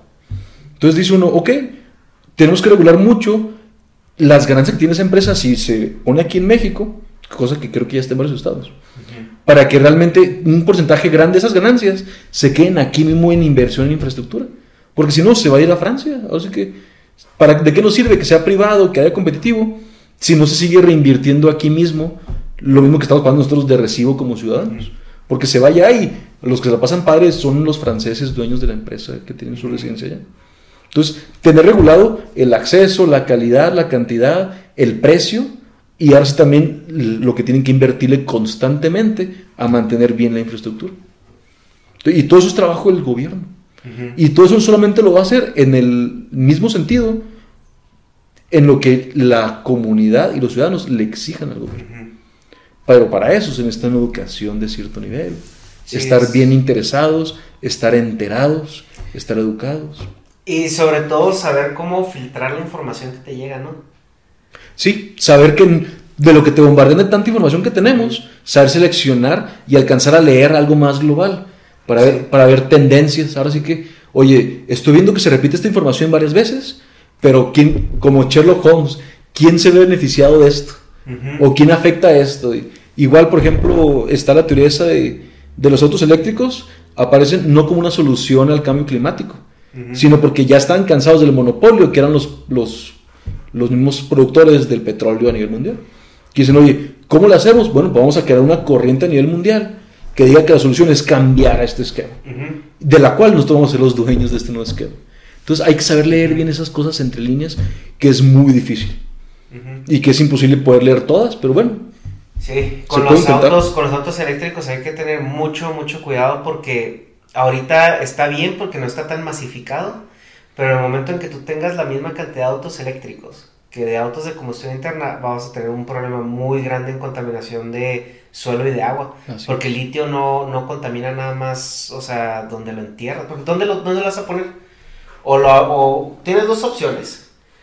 O, o lo entierras o lo avientas al espacio. Y sabemos que no lo vamos a aventar al espacio porque es muy caro. Mm. Lo vas a enterrar. ¿Qué es lo que va a pasar? El día que te llueva donde tengas los... Bueno, se te va a acabar el espacio. ¿Dónde vas a enterrar tanta batería Claro. de, de litio? Y la tierra se te contamina, nada te va a crecer ahí. Y la segunda es el, el agua también si llegas a pegar algún manto acuífero, pues ya te lo echaste así es. de por vida. Y ahorita platicando con un amigo que va a estudiar el doctorado en Derecho es- Aeroespacial o Espacial, eh, o lunar. Es algo, otra cosa muy interesante. Que me dice que Trump ya anunció también este, una especie de agencia militarizada Ah, sí. espacial. Ujú. Entonces, ya es otro nivel Space también eso. ¿Sí? Sí, que lo criticaron mucho al respecto, pero realmente no está tan... Es que no está tan loca su idea, porque es, es parte, o sea, ahorita tienes... Si te tumban un satélite, te tumban una red de comunicación importante que si duras una o dos horas sin comunicado, tú sabes las consecuencias que puede tener, incluso como país. Si tú, imagínate, si tú estás en la ciudad y duras dos horas con el teléfono inservible porque no tienes señal, el caos que te causa a ti personalmente. Ahora imagínate a nivel país, a nivel potencia. Claro. Entonces, obviamente, lo que los, pa- los, los países ahora se están preocupando es en los programas espaciales porque ya hay un tratado de no mil- militarizar el espacio, pero ¿cuánto te va a durar ese tratado? Cuando ya tienes a China en misiones lunares en este preciso momento, cuando tienes una empresa privada ya enviando cohetes a, Marte, cuando ya tienes este, la misma empresa privada subcontratando una paraestatal para subir satélites. Creo que hasta México contrató a SpaceX para, para poner un satélite en órbita hace poco. La, la, estación ah, interespacial internacional la, le suple los víveres y todo SpaceX. Es el que manda todo lo, todos los, eh, los suministros. O sea, obviamente se vuelve un, un- una, una situación de, de interés nacional, de seguridad nacional. Claro. Y eso ahorita existe, pero, es, pero cae dentro de la Fuerza Aérea. Entonces lo que quieren hacer ahorita es separarlo, como en su momento separaron la Fuerza Aérea del Army. Porque cuando fue la Primera Guerra Mundial, que fue la primera vez que se usaron aviones de combate, no existía la Fuerza Aérea, era parte del Army. Después de la Primera Guerra Mundial se dieron cuenta que la Fuerza Aérea era importante por sí sola y la separaron. Entonces ahora pues van a separar otra... Y, y al rato puede haber otra separación, pero por un ejército del agua. Probablemente. Yo no lo veo tan fumado, ¿eh? Donde las grandes presas que la resguarde personas militarizadas especializadas de que no haya robo en agua. O las o más compañías, robo- Coca-Cola, que Coca-Cola diga, oye, yo por alguna argucia legal pude hacerme dueño de esta agua de este país. Yo no voy a dejar que me la quiten porque estoy exportando cantidad de botellas de Coca-Cola a otros países. Y se acercan y los mato porque es propiedad privada. Entonces, no está tan fumado y no está tan lejano. ¿eh? No, y aparte también yo en la cuestión de robársela o no, lo veo también en la perspectiva de que si tú quieres, si tú estás en guerra, pues a lo mejor para ti lo más fácil es contaminar el agua. Esa es otra de las teorías que estaban viendo, que dicen, hay, a lo mejor no hay muchas guerras por el agua, pero sí guerras que utilizan el agua como herramienta, como una weapon, ahora sí que, donde ellos dicen, ok, no, el, el tema central no es el agua, pero utilizo el agua para que te rindas. Una, una muy común de milenios atrás es contaminar el agua, envenenarla. Sí. Que es algo que creo que hay una. ah, una historia así medio de conspiración de la Segunda Guerra Mundial donde los nazis estaban haciendo experimentos con el agua, precisamente. Y hacían experimentos de, de tipo como reproductivo, así, o sea, genético. Y, y lo hacían a través del agua. Entonces, eh, hay, hay una, una teoría de conspiración que habla que por qué en Argentina hay tantos gemelos, que es el país con la mayor tasa de gemelos en el mundo. Y ya ves que pues mucho nazi se fue huyendo hacia Chile y, y Argentina. Y el doctor que estaba a cargo de esa, o sea, de esas investigaciones en, conforme al agua, cosas reproductivas y todo eso, llegó ahí a Argentina y parte de su, de su investigación era como eso, o sea, los gemelos, la reproducción y, y- y toda esa parte. Y que lo hacían por medio del agua, o sea, que la, la idea era eh, enriquecer el agua con ciertas fórmulas, pues de la manera más rápida de, de distribuir cualquier toxina o cualquier enfermedad, ¿no? Cualquier Así es, mejora, por así sí. decirlo. Sí. Ahora sí que el Antrax se queda corto utilizando el agua Sí. como herramienta. Pero el agua sí, o sea, si te pones a pensar es, es lo primero que, y lo último que van a utilizar. O sea, es la única constante porque de todo lo demás puedes prescindir, o sea, puedes dejar de comer vacas, pero pues no puedes dejar de tomar agua. Así es. Que eso también entra. la- ¿Has visto el video de Cowspiracy en YouTube? Eh, no. Te lo recomiendo. Habla también de cómo afecta la ganadería, que también desarrollo tenemos aquí en Chihuahua, en el norte del país, este, en el cambio climático. Sí. Sea, te dice también los gases que emiten las vacas, cómo desertifican los lugares donde van pastando, este, y cómo es otra forma de verlo, de toda la industria que hay detrás de eso, todo el lobbying que hay, Sí. todo el poder que tienen para hacer las políticas públicas, encaminarlas a su favor. Y cómo, no sé, estaba platicando con mi familia hace poco que dicen, hace 20 años no era una cultura como la que tenemos hoy en día de las carnes asadas. O sea, sí nos gustaban, pero antes era más, la carne de res se comía más en caldito, más en picadito, y no tanto el chuletón grueso, grandote, como la que nos tocó a nuestra generación ya. Y eso es algo que van ido cambiando los ganaderos a nivel mundial. No, yo creo que los mexicanos a lo mejor hasta se les, les convino y se pegaron a ese movimiento. Pero a nivel mundial, los, los del sur de Estados Unidos, Sí. cómo han ido cambiando eso para exportar más, llegando hasta los niveles del COVID, de, de, to- de Japón, de cómo le dan este masaje, música clásica, comen sake y, y se vende como un platillo fenomenal. eso. Sí, no, y carísimo. Sí, pero igual también la carne, pues, bueno, a mí me tocó probarla y se te deshace, o sea. Sí, claro. Yo cuando me llegaron así que te los venden por, por pedacitos chiquitos, digo, esto no, se vengo de Chihuahua, no me, va, no me va a alcanzar. No, hombre, pero- Pero después de los cuatro o cinco bocados te, te empalaga, o sea, porque es pura grasa. Ok. Se te deshace así en la boca, es como estar comiendo así, es una gelatina, haz de cuenta. Pero muy, muy rica, pero, o sea, sí es... eh, Claro, claro, claro. eh, extrañas así el chuletón acá. Y, y a lo que vamos es cómo eh, los gobiernos, y ahora sí que los ca- grandes capitalistas a nivel mundial, van formando la forma de pensar y de consumir de la gente. Ah, sí. O sea, de repente dicen, oye, no, pues hay que hacernos ricos ahora con esto. Ah, pues vamos a decirles que esta es la mejor forma de consumir eso. O mira este nuevo producto, ok, vamos a decirles que esta es la mejor forma de, la mejor forma de vivir o los va a hacer felices.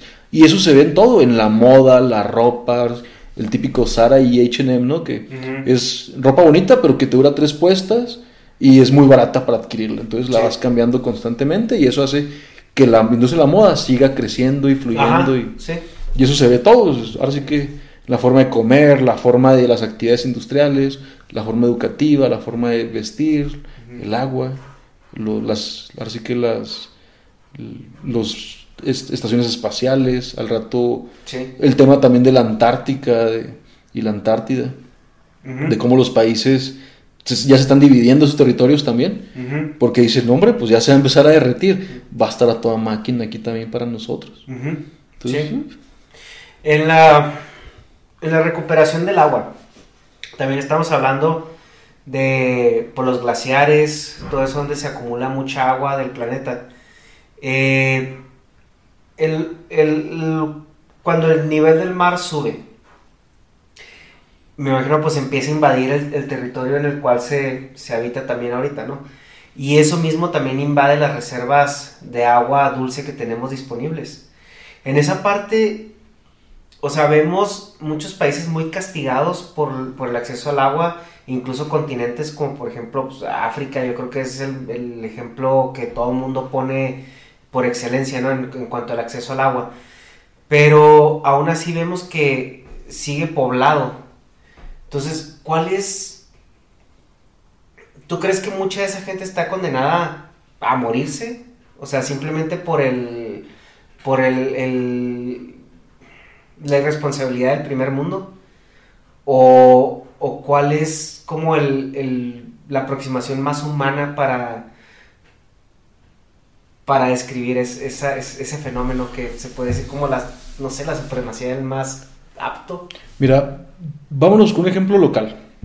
Este, aquí en Chihuahua, los mexicanos tenemos una fama para nosotros mismos, ¿no? Es decir, somos bien buena onda, somos abiertos, o por lo menos es lo que creemos para nosotros mismos de nosotros mismos. En cuanto vino la oleada de migrantes que iban hacia Estados Unidos y se quedaron tantos aquí, yo ya escuché a familiares y amigos muy cercanos que decían que se vuelvan a sus países, no los queremos aquí pidiendo dinero en las calles, mejor que se vayan hasta Estados Unidos, ¿por qué se quedan aquí? Igual no tenemos ni siquiera comida para nosotros, menos para darles a ellos. Entonces, esa hermandad que tanto creemos que tenemos, realmente cambia cuando alguien de fuera viene y se queda. Yo lo que creo que va a pasar cuando Baja California, Florida, Indonesia, Japón, empiezan a desaparecer debajo del agua, las próximas Atlántidas. va a haber una migración, muchos van a morir, desgraciadamente.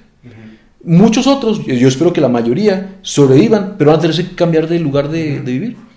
Y obviamente cuando ya está repartido todo el mundo, pues van a irse a otros países que algunos los tendrán con las manos abiertas, otros con grandes paredes como la que quiere construir Trump. Entonces, ahí es donde va a haber problemas, pero ya más de migración, más de leyes, donde decir, oye, ¿quieres entrar aquí? Ok. Como en Alemania, ok, pero tú vas a entrar aquí y tú vas a ser trabajador de este nivel. Y obviamente los trabajadores de alto niveles van a ser los nacionales de ese país. Entonces, eso va a crear también otras desigualdades más tremendas. Una neoforma de esclavitud, por así decirlo.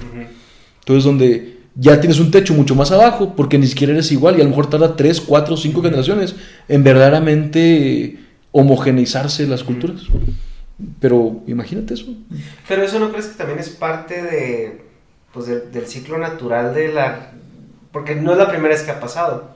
Que los países eh, desaparezcan por el agua. No, o sea, por ejemplo, eh, que alguna, alguna catástrofe haya forzado eh, emigraciones masivas. Pero no tantas al mismo tiempo. Mm. O imagínate todas las costas del mundo. Esto es algo que nunca antes se había visto, a lo mejor en la época de los dinosaurios, pero, pero a, nivel, ahora sí que humanitario, nunca ha pasado nada parecido. Sí hay tsunamis que destrozan un país, pero imagínate tsunamis en todas las costas del mundo. Es algo que no dimensionamos ahorita cómo va a llegar a afectar a la humanidad completa. Porque eso va a crear guerras, eso va a crear conflictos. Y aquí la... ¿Qué es... ¿Cuál crees que es el, lo que se tiene que hacer para corregir el rumbo que hacer algo como Holanda, por ejemplo, o hay maneras de artificialmente tratar de recuperar el agua o, o qué podemos hacer ahorita para, para solucionar esta situación en la que estamos. Algo que aprendí es que no hay una sola solución. Tenemos que trabajar en equipo y tenemos que trabajar en 40 soluciones distintas al mismo tiempo. Pues ahora sí que sacar lo mejor de los ingenieros, tecnologías, nuevos productos, nuevas formas de, de poder utilizarlo a nuestro favor. Pero también tenemos que hablar con los antropólogos, entender las culturas, con los sociólogos, entender a las personas, con los abogados, cómo hacerlo legalmente, con los hidrólogos, cómo funcionan los, los acuíferos. Ahora sí que con los matemáticos, con los economistas, y todos trabajando para crear no una solución, porque es imposible que una solución tenga la respuesta, sino crear cada una de las soluciones y poderlas enlazar una red. Y ahora sí que empezar a trabajar ya, porque, porque no hay una solución. ahorita estamos metidos en una inercia que no podemos con ella, o sea, eh, tenemos unas maquinarias industriales que están funcionando a tope, un, eh, un, primer mundo que es muy voraz, sobre todo Estados Unidos y China, son, son mercados muy voraces. Y, maneja, y sí, o sea, están uh, trepadas en un motor económico impresionante basado en la producción en masa. Pero, ya está cambiando. Yo sigo esperanza, veo el rayito, la luz al final del túnel. Porque, para empezar, ya estamos hablando de esto. Yo ahorita ya es un tema de conversación. Yo ahorita ya está creando líderes como Greta, nivel chiquito, que ya hizo un movimiento a nivel mundial que los viernes no iban a clases por ese tema. O sea, ya ahorita es algo en boga. Por lo menos ya se está hablando de esto. Ya no es ignorado. Ya los que van a querer seguir con ese crecimiento capitalista voraz, la arte es más difícil. Entonces, y ahorita hay una conciencia, por lo menos como a nivel humanidad, de decir, oye, la gente está muriendo, el planeta está muriendo, hubo el 60% de, las, de los animales ya se extinguieron. Entonces, ya nos dimos cuenta. Ya ese es el primer paso que siempre es el más difícil. Ya al rato va a ser más fácil poder regular a las minerías, decir, oye, el típico que dicen, Canadá es un país súper verde, súper amigable, environmentally friendly, pero cuando no está en su país son los peores, son los que atacan al, al medio ambiente, son los que atacan a esos países donde no es Canadá y les vale máquina regulaciones y dan sobornos y corrupción y todo. Entonces, pero él tiene más difícil. Porque ya ahorita ya somos el ojo de todos. Es igual aquí en Chihuahua. Antes era muy común que había pozos clandestinos y sin permiso. Pero ya que no hay agua y que ya no puedes sacar de tu pozo que tiene título, en cuanto veas que hay un pozo de tu vecino sin título que está funcionando, vas a ponerle dedo ante la autoridad. Porque te está afectando ya y es tangible tu afectación. Entonces ya ahorita ya es otro nivel también del despertar. Tenemos propuestas de solución que vienen desde la perspectiva local, global, eh, pública y privada, ¿no? En las estrategias de, pues para hacer uso más eficiente del recurso hídrico, eh, viene pues desde lo que tú comentas de las campañas de concientización de no dejar, no, no tirar el agua, cerrar la llave cuando estás lavando los dientes, todo eso, ¿no? en las cuestiones públicas, pues a lo mejor es una mejor regulación, ¿no? Con, con el recurso, a lo mejor una distribución más eficiente apoyándose la industria privada. Y en la cuestión global es donde empiezan a meterse agendas un poquito más controversiales, por así decirlo.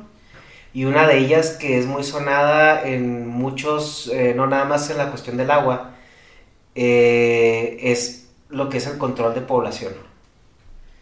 Realmente estamos ya excediendo la capacidad del planeta para, suplir el recurso para, el ser humano con la población que tenemos ahorita.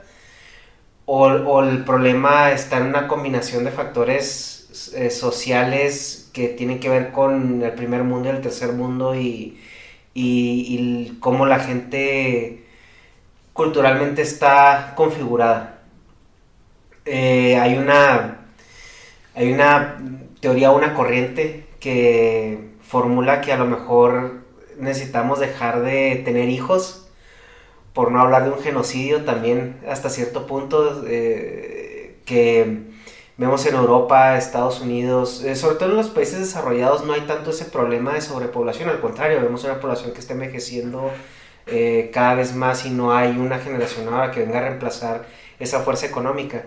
Pero curiosamente, o, o tal vez este, coherentemente, los países del tercer mundo son los que tienen un problema demográfico más grande, donde te hay, te- tienen, tienen muchos hijos y el acceso a los servicios y a los recursos es más limitado.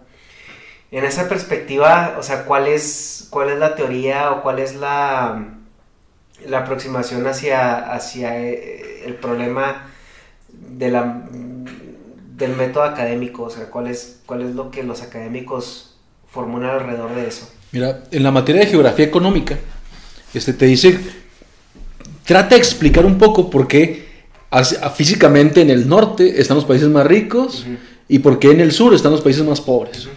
Algunos decían, hubo muchas corrientes que decían, el clima tiene mucho que ver porque en, en el sur o en el centro del Ecuador tienen más fácil acceso a todo, entonces son más flojos, entonces se desarrollan menos.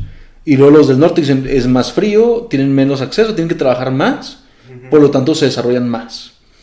Pero la geografía económica te dice que no aplica en realidad eso, que es, se puede decir que es como una coincidencia, que aplica más geográficamente diciendo cuáles están más cerca de la costa. ¿Por qué Nueva York se desarrolló tanto? Porque está más cerca de la Europa continental y el desarrollo este, económico fue más bien por el comercio y la facilidad. Ajá. ¿Por qué también en la otra costa, Los Ángeles, tiene tanto desarrollo? Ah, porque tiene también otras facilidades geográficas para, para el comercio. Igual norte del país, sur del país de México. Porque el norte se supone que está más desarrollado o hay menos pobreza que en el sur. Ah, probablemente sea porque tiene más relaciones con Estados Unidos, que a final de cuentas es el mayor comprador o el mayor vendedor de insumos a nuestro país. Entonces, hay varias teorías así que dicen eh, por qué tienen esa problemática en esos países. Y no es una solución, no es algo como decir, ah, ajá, esta es la solución, ya encontramos la razón. Sino más bien son muchos factores de los cuales se van tomando en cuenta. Uno de ellos este, es la educación. Es que, ¿cuál es la solución verdadera para el cambio climático, para el problema del agua, para problemas de, de crecimiento poblacional desmedido o para la mala distribución del capital? A final de cuentas es la educación. Pero la educación en qué sentido? Ok, esa es la pregunta verdaderamente difícil. ¿sí? ¿Cómo debe estar instruidas las personas para saber qué es mejor para la humanidad? Eh, Eso es algo que yo creo que a la fecha muy pocos tienen la verdadera razón porque se tiene que ir amoldando y adaptando a todas las situaciones. Ahorita mencionabas que si somos demasiada la población ya para este mundo. Este, bueno, hay movimientos que dicen que sí, que ya nos pasamos por una tercera parte. Este, yo soy la opinión que más allá de que seamos más la población, es más bien que está muy mal distribuido el capital en la población. Ahora sí que el 20% de la humanidad tiene el 80% de la riqueza. Y el 80% de la humanidad tiene el 20% de la riqueza. Entonces, yo creo que ahí es una, una de las raíces más importantes de las problemáticas que estamos viviendo ahorita. O sea, cómo las decisiones políticas y económicas las está tomando una élite demasiado pequeña que afecta al resto de la común población del mundo. Y son decisiones que solamente se ven beneficiados los que toman las decisiones. Los demás les viene valiendo sorbete. Este, también ahorita decías si una de las soluciones podría ser este, el tener menos hijos. Este, a mí me tocó ver cómo Alemania este, están estando los inmigrantes de Siria, refugiados, que los tomó y sí, se vieron como buena onda, pero al final de cuentas era porque no tenían mano de obra para seguir subsistiendo como país. Este, llega un momento en donde el, el sistema de pensiones de jubilados, pues ya, ya no tiene quien trabaje por ellos. Y necesitan traer gente joven, gente nueva. Y si no quieren tener hijos los hijos, por lo menos de otros países que sí tuvieron la- las ganas de tener hijos. Este, Que en Europa es muy marcado el decrecimiento poblacional, pero por el azote que tuvieron bélico. Europa vivió dos grandes guerras en su territorio y quedó devastado. Y Claro. vemos de la Primera Guerra Mundial que fue en 1918, no recuerdo exactamente cuánto terminó, pero a la Segunda Guerra Mundial que fue, que estalló a mitad de los finales de los 30. O sea, no tienes, eh, aún no es, no es el tiempo como suficiente para que un continente se recupere de una devastación de ese tipo. Y sobre todo, si ves los líderes de, de guerra de la primera segunda eran los mismos. O sea, era gente que había combatido en la Primera Guerra, que está en la Segunda, ve Hitler, ¿no? Y después de la Segunda Guerra Mundial, oye, después del, del despliegue bélico que hubo, fue una guerra muchísimo más cruel. Y luego después se vino el problema del, del ejército ocupacional que violó a, a más no poder. Entonces, obviamente, oye, pues como continente, como país, pues no te dan ganas. ¿Cómo, ¿Cómo te quedas así con ganas de reproducirte después de todo eso? Así es. El, el trauma es tremendo como sociedad. Y, y la sociedad tiene memoria. No nomás en el plano individual, sino colectivo también. Sí, y ahorita, por ejemplo, estaba viendo en países como Holanda y Alemania, tú sabes que les pagan por tener hijos. Sí. Y aún así la gente no quiere. O sea, pero sí se empieza a ver ya pa- parejas jóvenes porque también se casan más grandes. Entonces, parejas Sí. de 38 años que están casando apenas, pero que ya tienen sus dos hijitos. Entonces, eso es como el doble del promedio que tienen ya. ¿eh? Entonces, tener tres es un acto revolucionario en esos países. Entonces, pero está funcionando. Nomás que es una generación pues que va a tardar 20 años en crecer Sí. esos niños todavía. Sí, ahorita demandan mucho, mucho recurso, mucha atención, mucho dinero. Es una inversión a Así es. futuro. Así es. A mí me tocó ver en lo que estaba en, Alema- en Holanda. Eh, iba, a una, iba a una visita en algún lado y había un montón, eran, bueno, un montón, eran como unos 10 niños, yo creo, así como de edad de kinder. Muchísimos, ¿eh? Y, ajá, y es que para ellos sí, ¿no? Sí. Eh, Y los traían así como cinco adultos alrededor de ellos y los traían como que iban a la escuela. Y nos comentaba el guía, ese es el futuro de Holanda, Pues sí. esos niños. En efecto, y son, Son, los- son- son el recurso más valioso que tenemos ahorita y pues los tenemos que cuidar todos. Así es. Y eh, bueno, a mí, por ejemplo, me viene a la mente un ejemplo de. Tenemos una amiga en Suecia que dice que hay un departamento en el gobierno que se dedica a tocar en las casas de los adultos mayores porque se mueren y tardan un mes en darse cuenta que se han muerto. Porque es una desintegración familiar donde los hijos ya no están al pendiente de los papás. Ellos lo ven como algo positivo, es interesante. Te dicen ellos, son tan autosuficientes, tan independientes, que no necesitan estar pidiendo ayuda a sus hijos aunque tengan 90 años. Pero llega el otro sentido donde tienen que crear un departamento en gobierno porque los hijos tampoco quieren la herencia de los papás. Dicen, "No, hombre, pues hace 10 años que no lo veía, pues esas son sus cosas. Entonces, si nadie los quiere, el gobierno toma los bienes y ya se hace dueño del gobierno de ellos para después rematarlos, etcétera, etcétera. Pero entonces llega ese rompimiento generacional que también puede ser el- el- la creación de muchos más problemas, no tanto como los que decimos de tener más hijos o menos hijos. Entonces, tiene pros y contras el no tener hijos y, y tener hijos. No, y yo creo que ninguno de los dos es la solución. Es más bien consumir de una forma más consciente. El saber, eh, volver a lo antiguo de para qué queremos más desechables. Mejor hacer las cosas bien desde un principio para que duren y poderlas reutilizar las veces que sea necesario y poderlas componer si es necesario. O sea, hacer las cosas de calidad como nuestros abuelos están acostumbrados. No tanto ahora los celulares que al año ya te lo quieres cambiar. O sea, Sí. tener cosas que realmente duren y que sean de buena calidad. Igual los automóviles. A mí me encantaba ir a, a países en, en Europa donde ves carros antiguos, ahora sí que de 1995, pero unas condiciones perfectas. Sí. Entonces dice uno aquí, aquí, para, para empezar, ese carro no llega de esas fechas en el buen uso. Ya se vuelve carcacha, no le diste buen mantenimiento, etcétera, etcétera. Y aquí es, es el cambio de chip donde aquí es súper cool tener un carro nuevo cada año. Aquí no cualquiera. Y allá al contrario, les dice, qué desperdicio, qué ignorante persona que se dedica y se emociona por eso. Aquí todavía es, hombre, yo quiero tener un carrote, una casota. Y hay otros países o culturas donde dicen, no, hombre, yo prefiero apostarle a las experiencias. Ya le sacan cuentas de, es tan caro vivir en Ámsterdam, como si fuera el Silicon Valley, que dicen, hombre, yo con lo que pagaré un cuarto de renta ahí, este, yo prefiero viajar por el mundo y me sale más barato. Es bien gracioso, a mí me salía más barato viajar por Europa y pasármela de turista un mes o dos semanas, que para esas dos semanas viviendo en Holanda. De ahí me sale más, más barato ir a Croacia a pasar un festival de música que pagar esas dos semanas en Holanda donde vivía yo. Entonces es tremendo esa forma de, de cambiar el chip, que a final de cuentas es la forma de que tenemos que empezar a pensar ya a futuro en el tema del agua. Decir, oye, tenemos que apostarle al, al ser, darle el valor que tiene el agua. Ahorita tiene un costo. El agua te cuesta tanto. Te cuesta tanto sembrar, te cuesta tanto regar. Pero el valor, ¿cuánto vale el agua ahorita? Y eso se toma como las externalidades económicas. Que te dice, oye, ok, a ti te costó tanto sacar el agua. Pero eso súmale cuánto te costó el comprar el tractor para sembrar, cuánto te costó el, el que una persona de, de futuras generaciones no la vaya a poder utilizar. Darle valor a eso es tremendamente difícil. Pero te ayuda a saber cuánto es lo que debes de usar y cuánto de más estás usando o cuánto de menos estás pagando.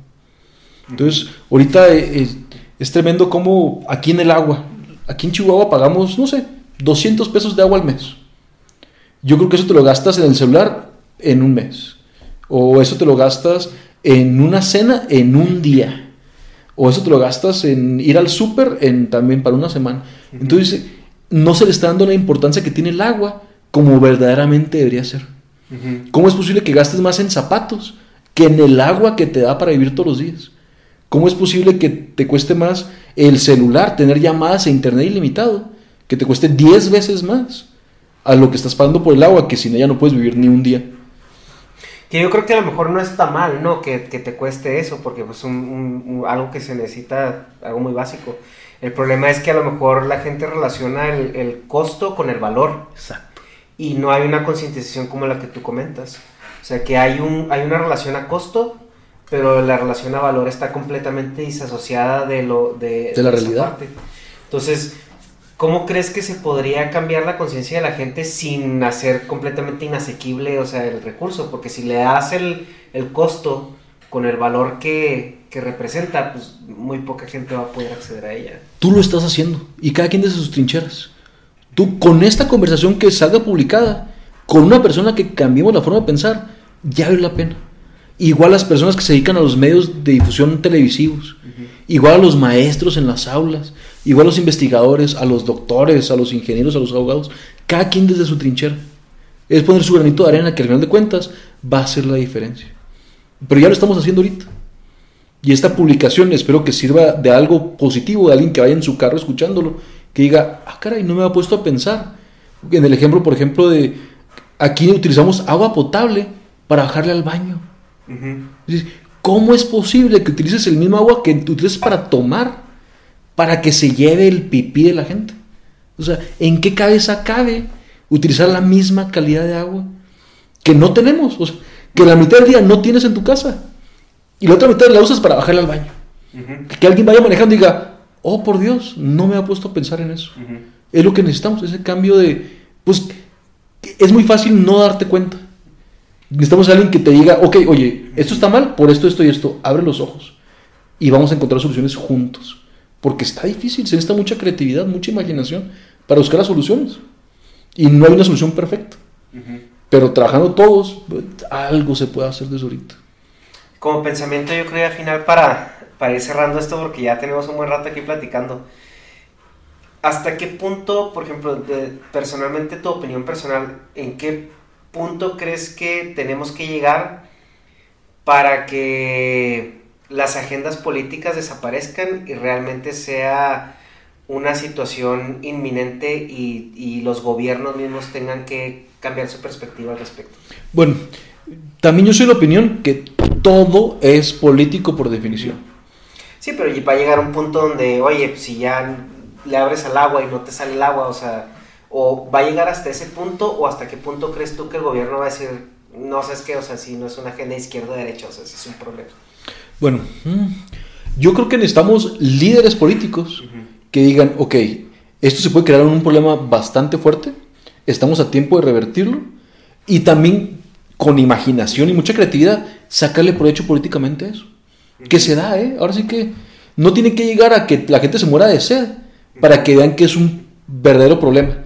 Y como vemos también, con los verdaderos problemas, los verdaderos retos, vienen muchas oportunidades. Entonces eso, con una persona capaz, preparada y con el apoyo necesario, puede hasta catapultarlo positivamente políticamente. Entonces no están peleados. Es a lo que quiero llegar con el, se llama Integrated Water Resources Management. Entonces ahí entra también la política. Entonces, ¿cómo utilizar la política a nuestro favor? Esa agenda no tiene por qué ser negativa. Esos intereses comerciales y capitalistas tampoco tienen que ser negativos. Es nomás utilizar la misma sinergia para crear algo positivo en conjunto.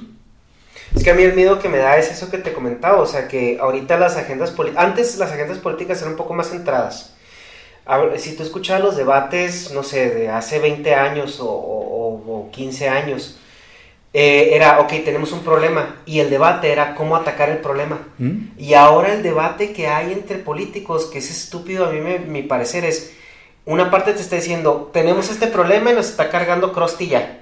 Y el otro es, no es cierto. ¿Mm? Está porque el cambio, cambio climático.